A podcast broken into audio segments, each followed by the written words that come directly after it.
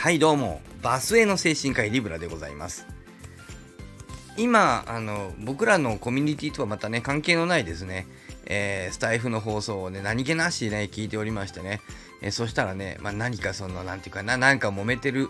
ね、離婚だったかなんだか忘れましたけど、なんか揉めてるね、相手とのね、えー、要はなんかまあ被害に遭ったというようなことで、その被害をね、えー、証明するための、えっ、とね、えー、ていうかな、その証拠として精神科医に、えー、まあ、こんなひどい目に遭ったという、まあ、なんだかな、まあ、PTSD みたいな、ちょっとね、詳細は言ってらっしゃらなかったのでわからないんですが、えー、まあ、PTSD 的なことなのかな、あるいは、適応障害みたいなことなのかな、うんまあ、つまり精神的にあのお前のせいで精神的に病んだというこうねあの証拠をね、えー、まあ、精神科医から証拠と診断書をもらってきてね、えー、そういうのも出しておりますけどみたいなことね言ってらっしゃった、まあ、そういう話をしてた。ね。え皆さんもなんとなくそういうのはありそう、ね、皆さんやったことはないかもね、わかんないけど、なんとなくそういうのありそうだと思うでしょ？精神科医がこうね、えー、そういうこう診断書を書いてね、こうな被害に遭ってる。つまりあれと同じなんだよね。あの、骨折ね、あの、暴力事件でさ、あの、骨折してるという証明をね、あの、えーえー、整形外科の医者とかね、まあ、外科の医者に書いてもらったみたいな、そういう、僕はこれで骨折してるんです、被害に遭ってるんです。まあ、そういうことだと思うんだけど、もうこういう話僕めちゃくちゃ嫌いなんですよね。すっごい嫌。もう本当に嫌なんだこれ。えー、まあ説明しましょうか。何が僕がこんなに嫌がってるのかね。はい。えっ、ー、とね、あの、整形外科はいいですよ。あの、骨が折れてるとか折れてないとか客観的な話だから、これは。これはいいんだよ。だけどね、精神的にあの沈んでますっていうのはね、これは主観的な話でしょわかります？あのねまるで精神科医に聞けばあのどんなぐらい心が傷ついてるのかがあの分かるみたいな風なそういう誤解があるありませんか？皆さんそういうの結構ね僕はあの感じるんだけど、えっと、精神科医は心の傷つき度がね、えー、分かるっていう風に思ってらっしゃるでしょ？そんなの分からないからね。でね僕はこの話の気に入らないのはですね分かると言って嘘を言って商売してるやつがいるってことなんですよね。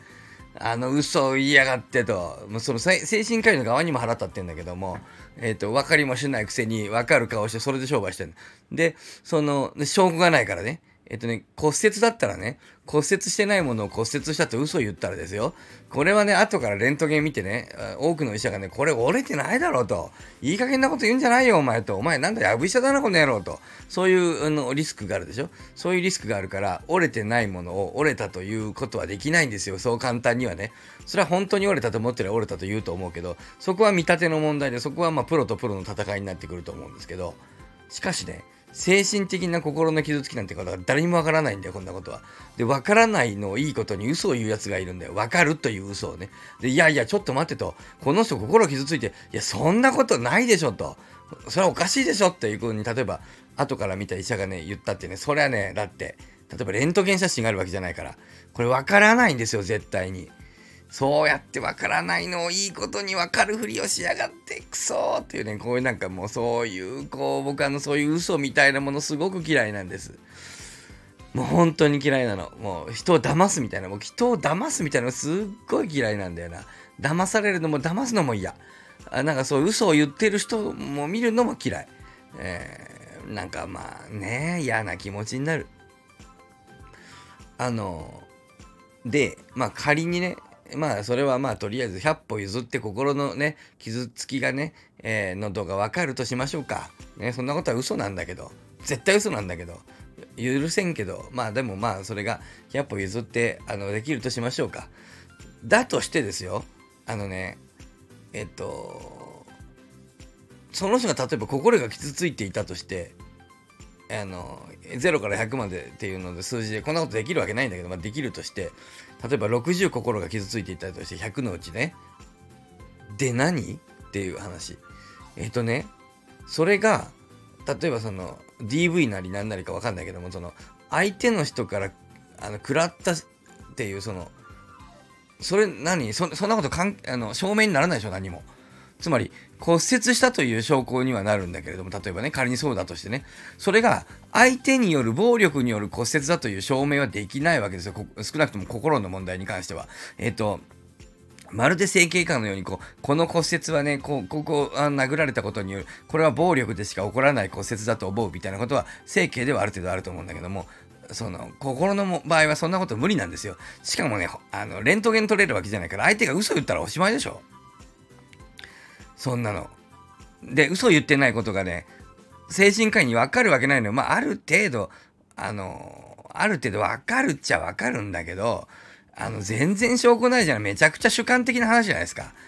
あの、そういうのは本当に許せないなと思うんですよ。しかもね、無自覚にですね、無自覚な場合も結構あるんだけど、精神科医が、は患者さんの立場に立つ僕らはそういう習慣があるので、患者さんの味方になろうとしてね、あの動いてしまうんですよね、どうしてもね。そうしたらね、患者さんがこれは PTSD だと相手の被害に遭ったというふうに言うとね、まあ、もう一個はね、患者さんの側に立つ習慣がついてるのと、もう一個の理由はですね、僕らがね、えー、違う、その、例えば開業医の先生なんかやっぱ商売だからね、患者さんに嫌われたくないんだよ。だから患者さんが私が被害に遭ったというのを書いてください。PTSD と書いてくださいって言ったら、まあまあ書いちゃうわけよ。で、例えば眼科なり、えなが目が見えないもの、見えるものを見えないと書いたら、これは後で、まあそういうの実際にあるんですよ。目が見える人にね、見えないという診断書を書いてね、これはもうひどい、あの、まあ、詐欺って言ったかななんか、なんか騙したって言ってね、あの、捕まっちゃった先生なんかで見たことあるけどね、それはね、本来ね、これも実はね、目が見えるか見えないかも本当は実はわかんないんですよ。本当のこと言うと。あの、眼科医が見たらわかると思うんでしょ、皆さん。わかんないんだよ。医者は実はいろんなことがわかんないのよ。わかんないけど、わかる体でやってんのよ。で、それは社会的な要請でもあるもんだから、医者がいろんなことが分かった方が世間的にありがたいもんだから、医者もわかるふりをしてるところもあって、まあ、それで社会が安定してることもあるんで、まあ、その嘘も方便ってなことで、えっ、と、その医者がわからんことをわかるというのが全ては悪かと言われると、まあちょっと何とも言い難いところはあるんだけども、まあ、でもやっぱり僕らはね、嘘を言っちゃダメだと思うんだよね。そういう社会的な信頼性、信頼のもとに僕ら医者っていうものが高い給料もらってるわけだからね。もうそれはもう本当に嘘を言う医者みたいな僕は本当腹立つんだけど、で、その眼科の先生の話はね、あの、ひどかったんですよ。その人目が見えないっていう診断書書いてんだけどね、自転車で来てたのよ、その、あの、病院に。自転車乗ってね、四輪じゃないよ、二輪だよ。二輪の自転車乗ってきてる人のところにね、平気でね、あの、失明してるって書く医者のもう、でもそんなことするやつもいるわけよ。そうすると、それは証拠になっちゃったからね。自転車で行ってんのに目見えんでないわけねえだろと。いい加減なしなし書くな、この野郎と。いうことはそれはなったけど、うつ病ですとか PTSD ですっていうのはこれなかなかね、ひっくり返すの難しいわけよ。ということで、やるんですよ。で、まあそういう悪意を持ってね、自分が商売をうまくやりたいからやるやつもいるんだけども、善意なやつもいるわけ。悪気はないの。患者さんのためにと思って PTSD ですって書くの。これがね、本当に危ないんですよ。PTSD ってことはね、相手のえっ、と、そので、原因を特定して書かないといけないわけだから、これによってこの人は PTSD になったってわけよ。そうすると、これによってという、その、えっと、行為をした人は加害者だと認定するわけだから、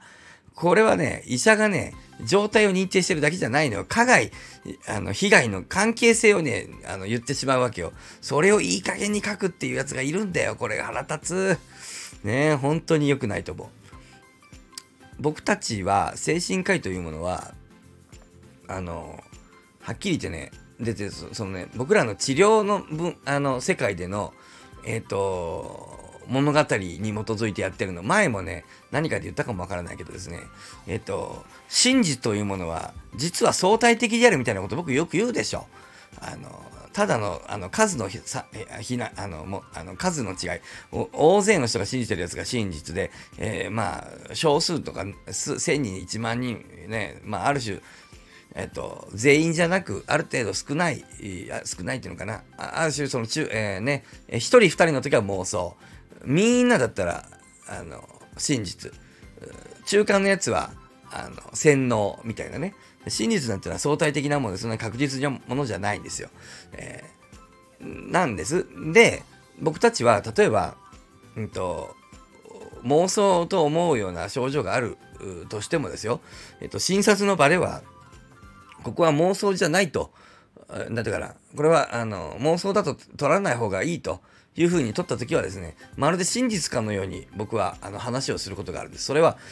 僕のらの仕事は真実を追求する仕事ではなくて、患者さんのの状態を良くするのが僕らの仕事なので、患者さんの状態を良くするために、えー、ていうかな、現一般的な真実とは違う真実が必要ならば、僕らは一般的な真実とは違う真実を、えっと、診察の患者、えー、医者の治療者関係の間に持ってきてしまいます、それは。でそれは一般的な、あの、例えばですね、あの患者さんが何か被害に遭ってる、今の今の話ですよ。被害に遭ってるっていうようなことでなってたらね、えっと、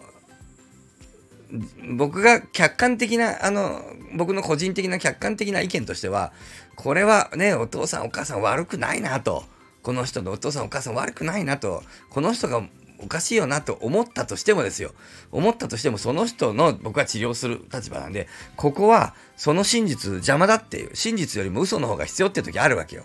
そうなった時には僕はもうその嘘の方に乗っかるわけよ。この場ではですよ。この診察の場では、そっちの嘘、一般的な社会では、それは嘘に見えるかもしれないけど、この診察の場ではそれが真実なわけ。ね。そういうふうな、あの、捉え方をするわけ。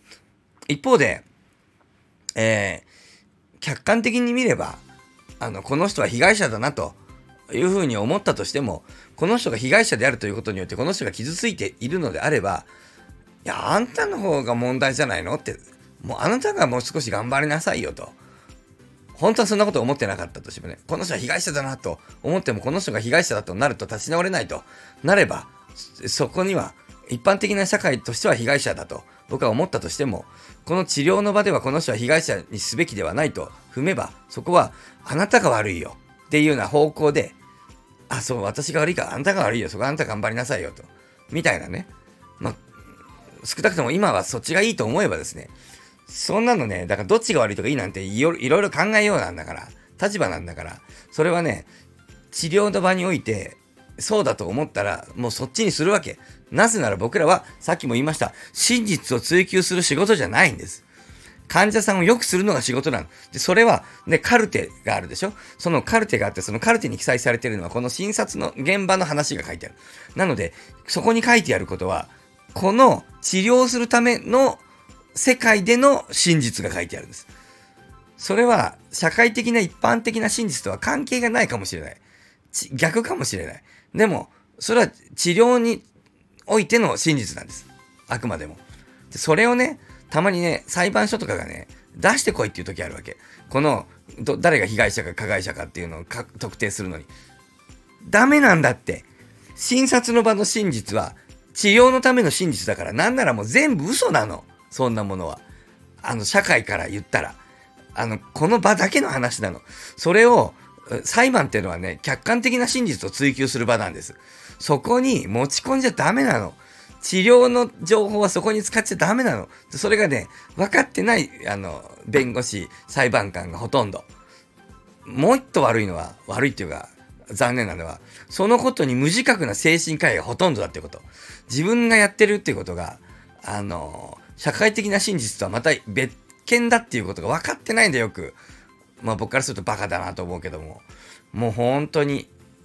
嫌だ。で、その、なんていうかな、その、なんか被害者加害者問題ね、交通事故だとかさ、会社のあの上司からのパワハラだとかさ、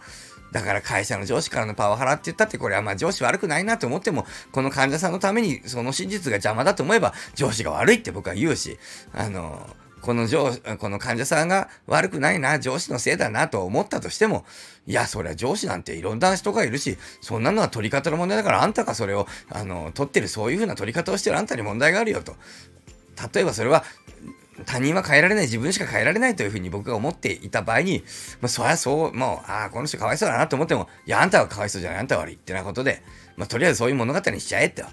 いうことはあるわけよ。治療のためなんだから。それをね、裁判所に出しちゃダメなんだよ。で、裁判官もそれ使っちゃダメなんだ。それをね、使うっていうこと、あるいはね、分かっていてやるということは、そんなのは、あのあの、騙すために診断書出してるみたいなもんだから、僕はすごく嫌だ。もうそれはもう全部書いちゃったりする。これ騙そう。これ騙すことになりますよと。書いてもね、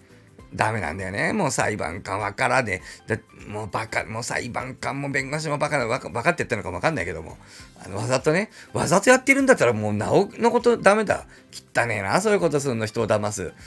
あの、法律家のくせに。嫌だわってなことで、精神科の少なくとも精神科の診断書を客観的な事実認定に使うっていうことに関しては本当に慎重になった方がいいし、本当にそういうこと精神科医も法律家も本当に考えていただきたい。本当に納得がいかない。と今思ったので、撮ってみました。ねえ。やっぱり、こういうなんか熱のある話が楽しいな。えー、えー、ということで、えー、昨日は1本も取れなかったのに今日は腹が立って2本と2本目取っちゃうという、えー、さよなり。